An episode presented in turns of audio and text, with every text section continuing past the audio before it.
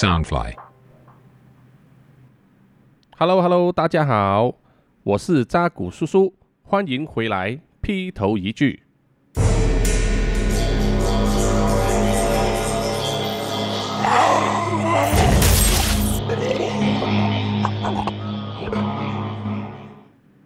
劈头一句 Podcast 呢是由 Soundfly 声音新翅膀监制，全球发行。好了好了，最近呢，我相信各位很多人在那个网上看到，呃，有很多人洗版的一个韩剧，就是刚刚呃十二月十五号吧，在 Netflix 上呃直接播映的那个韩剧，呃是通过那个 Webtoon 韩漫改编，呃一个惊悚的连续剧叫做《Sweet Home》，它的原著漫画呢应该是叫做《Home Sweet Home》，那么主要故事呢就是发生在一栋很旧的这个呃住宅大楼里面，叫做呃绿之翼吧啊，如果没有记错的话。那么呃呃主要的主角有好几位，呃有一些我认识，有一些我不认识，因为我其实不是常常看韩剧。呃，男主角叫做宋康吧，有些人也叫他做宋江。那么还有李道彦、呃李正玉，还有暗山鹰等等。那么扎古叔叔呢，本身其实是没有什么看韩剧。我上一部在追的韩剧呢是那个《Kingdom》啊，就是有僵尸那一部，已经到了第二季，第三季呢还会加入全智贤啊，我的偶像。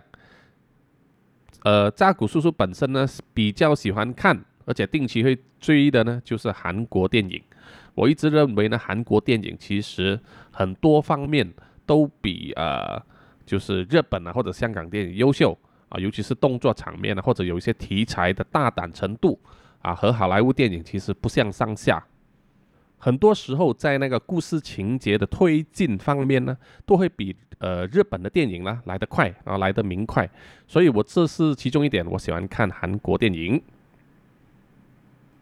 呃，也因为我的年纪的关系，所以我比较喜爱的韩国演员或者明星呢，都是年纪稍微大一点的 啊。比如说全智贤本人，我是从他的那一部叫做《我的野蛮女友》开始就追了，他和车太铉呃所主演的这一部超级红的电影。然后另外还有比如说郑东健啊，我也是喜欢他早期的电影，还有呃郑宇盛，郑宇盛我喜欢他。好几部那个警呃警匪片，然后最近比较多看都会追的就是李正宰的了，李正宰。那么叔叔对于这个韩剧没有什么热的原因啊，这是我个人的意见哦，不代表任何其他的东西。就是说我个人会对他们的那个故事的节拍，或者是有时剧情的推进速度，有些时候我觉得他们会蛮慢的，或者是说枝叶太多。所以有时候很多东西要交代，反而让整个故事的推进没有办法，呃，做得比较明快。那么这部《Sweet Home》呢，呃，我最早是应该是上个月我就在 Netflix 的 YouTube 上看到它的预告片，呃，看起来它的预告片呃是很不错，然后又有那个呃，我第一个印象就觉得怎么那么像那那一部游戏呃《恶灵古堡》啊啊那个 Resident Evil，因为那一些。呃，剧中出现的怪物都和《恶灵古堡》里面的那些很像啊，而且他也是呃，那些人好像感染了什么病，会去呃攻击其他的人类啊。那么扎古叔叔就是喜欢看这一类片子啊，所以才会做这一个僵尸有关的 podcast 嘛。那么我就看了这一部《Sweet Home》啊，人们很多人都称这一部《Sweet Home》为神剧。我看了之后。呃，就是有一点点小小的心得跟大家分享一下。其实故事也不是说很复杂啊，我相信它有很多呃挖了的坑，那这一第一季里面没有办法去填。呃，比如说这个呃引发整个世界末日的这一个病毒的来源是哪里来的呢？还没有解释到。那么我本身也还没看这个漫画，所以我也不知道漫画的。故事原本是怎么样？据说呢，Netflix 的剧和漫画原著其实有相当多的改动啊，主轴还是一样，就是一开始一批人呢就住在一个很破旧的公寓里面。那么男主角就是由这个宋康所演的这个车贤秀，他是一个呃家里蹲呐，他是家里蹲，因为他在学校的时候被霸凌，然后他的父母跟呃妹妹在车祸中去世，那么他也因为跟被别人霸凌的原因，他在某一种情况上对他的霸凌他的同学进行了报复。在他的父母跟呃妹妹所有的家人去世之后，他就一直是一个家里蹲，然后啊就因为某些情况，他被迫就是要搬到这一个破旧的公寓里面。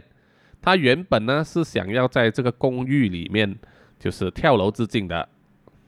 但是呢他就在天台上就遇见了一个很漂亮的一个女学生啊，应该是高中生，在那边。呃，跳那个芭蕾舞，哇，这个画面看起来真的是啊，令人想入非非这样子。所以这个贤秀也决定暂时不要死了，哈哈。然后就呃发生另外一个情况，就是就是晚上他一个人在家打游戏的时候，他就听到隔壁房的那个住客呢是一个女人，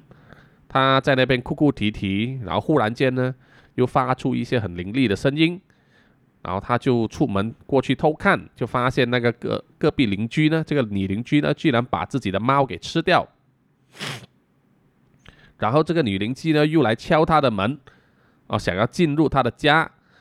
这个贤秀就通过那个呃门外面的这个闭路电视，就看到这个女邻居呢，居然变成了一只好像僵尸这样子，啊，就是要吃人血人肉的那一种怪物。他这个女邻居变成了怪物呢，就一直要敲门想要进来，但是后来被那个楼上的一个噪音吸引了，就要走上去。这个时候贤秀就想起啊，楼上的噪音会不会是他在天台遇到的那个女学生所发出来的声音呢？啊，事实上是另外一位女美眉这样子，所以他就鼓起勇气，就拿了一支棍子，这样要出去啊找这位女生。然后当然故事发展下去。就是说，啊，整个政府呢，韩国政府就把所有的城市、所有的呃住宅呢都锁了，lock down 了啊，锁起门来，不让任何人出入。所有的住客也不知道发生什么原因，他们被困在这个老旧的住宅里面。但是这个住宅里面呢，已经有几个人呢，已经感染了某一种神秘的一个病毒，让他们。呃，变成了各种各样的怪物。那么感染的人呢，就有一些特征。首先，他们就会不断的流鼻血，可以说是血流如注啊。然后就会根据他们本身的某一种执念或者是呃怨念，哦，就会变成特殊形态的怪物这样子。那么他们的眼睛呢，也会整个变成黑色，哦，就是眼白的部分也变黑了。然后他们的回复力会非常的高，呃，不管用刀砍、用枪打他们呢，也只是暂时的啊。他们其实这些怪物并不会死，是非常非常的难缠的。然后故事发展下去，就是说所有的住客呢，后来就联合起来，呃，要对抗这些怪物，把这个怪物驱赶出去。然后他们也发现，整个世界外面呢已经被这些怪物占据。那么啊，政府那边呢也。宣告说啊，等待军方的救援可能要一段比较长的时间，希望所有居民呢就自求多福了，要坚持这样子。然后，当然整个故事重点呢，呃，就是放在呃故事里面各种各样的怪物，然后就是人和人与人之间这种人性的冲突，就这些人对感染了的人，或者是说他们互相的猜忌，到底是谁感染了。哦，就会有，呃，引发各种自私的行为出现。当每个人都有自私的想法的时候呢，就会干出很多愚蠢的事情。再加上，呃，没有办法预估到他们到底要坚持多久。那么，在这一栋大楼里面是有一个超市，但是它的食物和食水呢，也没有办法让所有人维持太久。所以，整个故事到了中段和后段呢，就是。要这些居民，呃，还存活的居民呢，能够离开这一栋公寓。那么当然，同时也发生了，就是说军方开始抓一些呃有可能感染的人呢，回去做实验啊，要去研究到底这个病毒呢是从哪里来的。那么故事后半段的时候，军方也会攻进这一个大楼里面这样子。那么更详细的剧情我就不剧透了，就让大家在 Netflix 上看。呃，我只是要表达一些我个人的看法。第一就是说，呃，这个虽然看起来很像僵尸片啊，是有很多僵尸的元素，就是变鸟的怪物呢，也有各种各样的形状，有一些是呃块头很大的。有一个是好像哥布林这样子，耳朵很灵的；有一个只有眼睛，然后还有一个呢，就是就是舌头会伸长出来吸血的；也有一些像蜘蛛这样的怪物。那么在这种怪物的特技上呢，我觉得做的有一点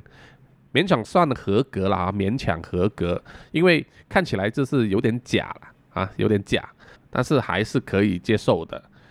然后整部剧呢也充满大量的血腥画面，血腥的意思就是说他们基本上把血呢啊当做颜料来喷这样子哦，你会看到大量的血，一点都不吝啬。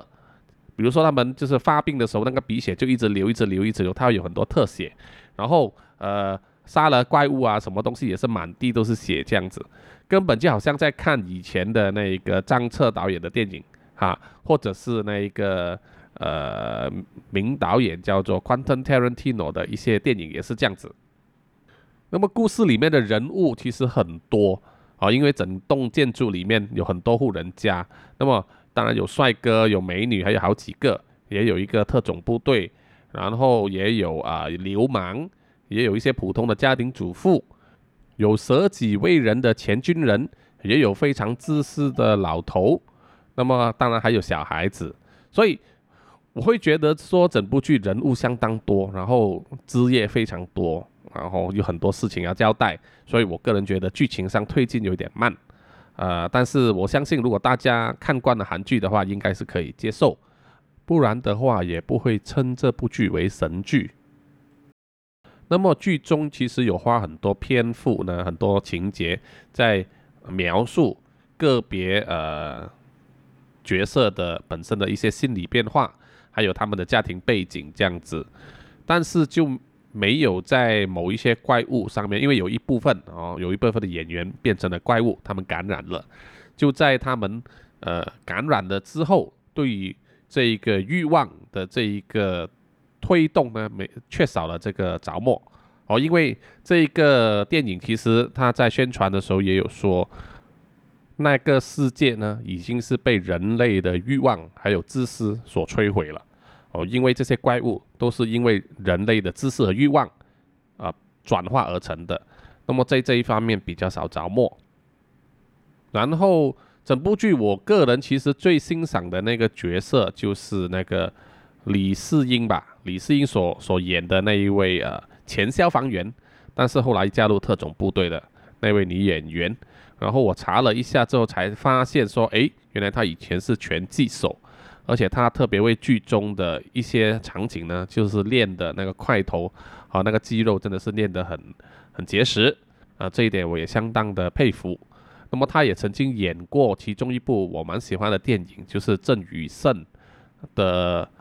呃，关于下围棋的故事，叫做《神之一手》。那么整部剧呢，只有十集，呃。对我来说，我觉得八集应该差不多了。那么他也开了很多坑，要留到第二季的时候来继续去填这些坑。那么啊，我看完之后还是默默的继续在等待《Kingdom》的第三季吧。我看他怎么样再继续给我们说更多关于生死草的那个秘密。好的，这一集呃劈头一句就到这一边为止。那么下一集再见。好，谢谢你们的收听。拜拜。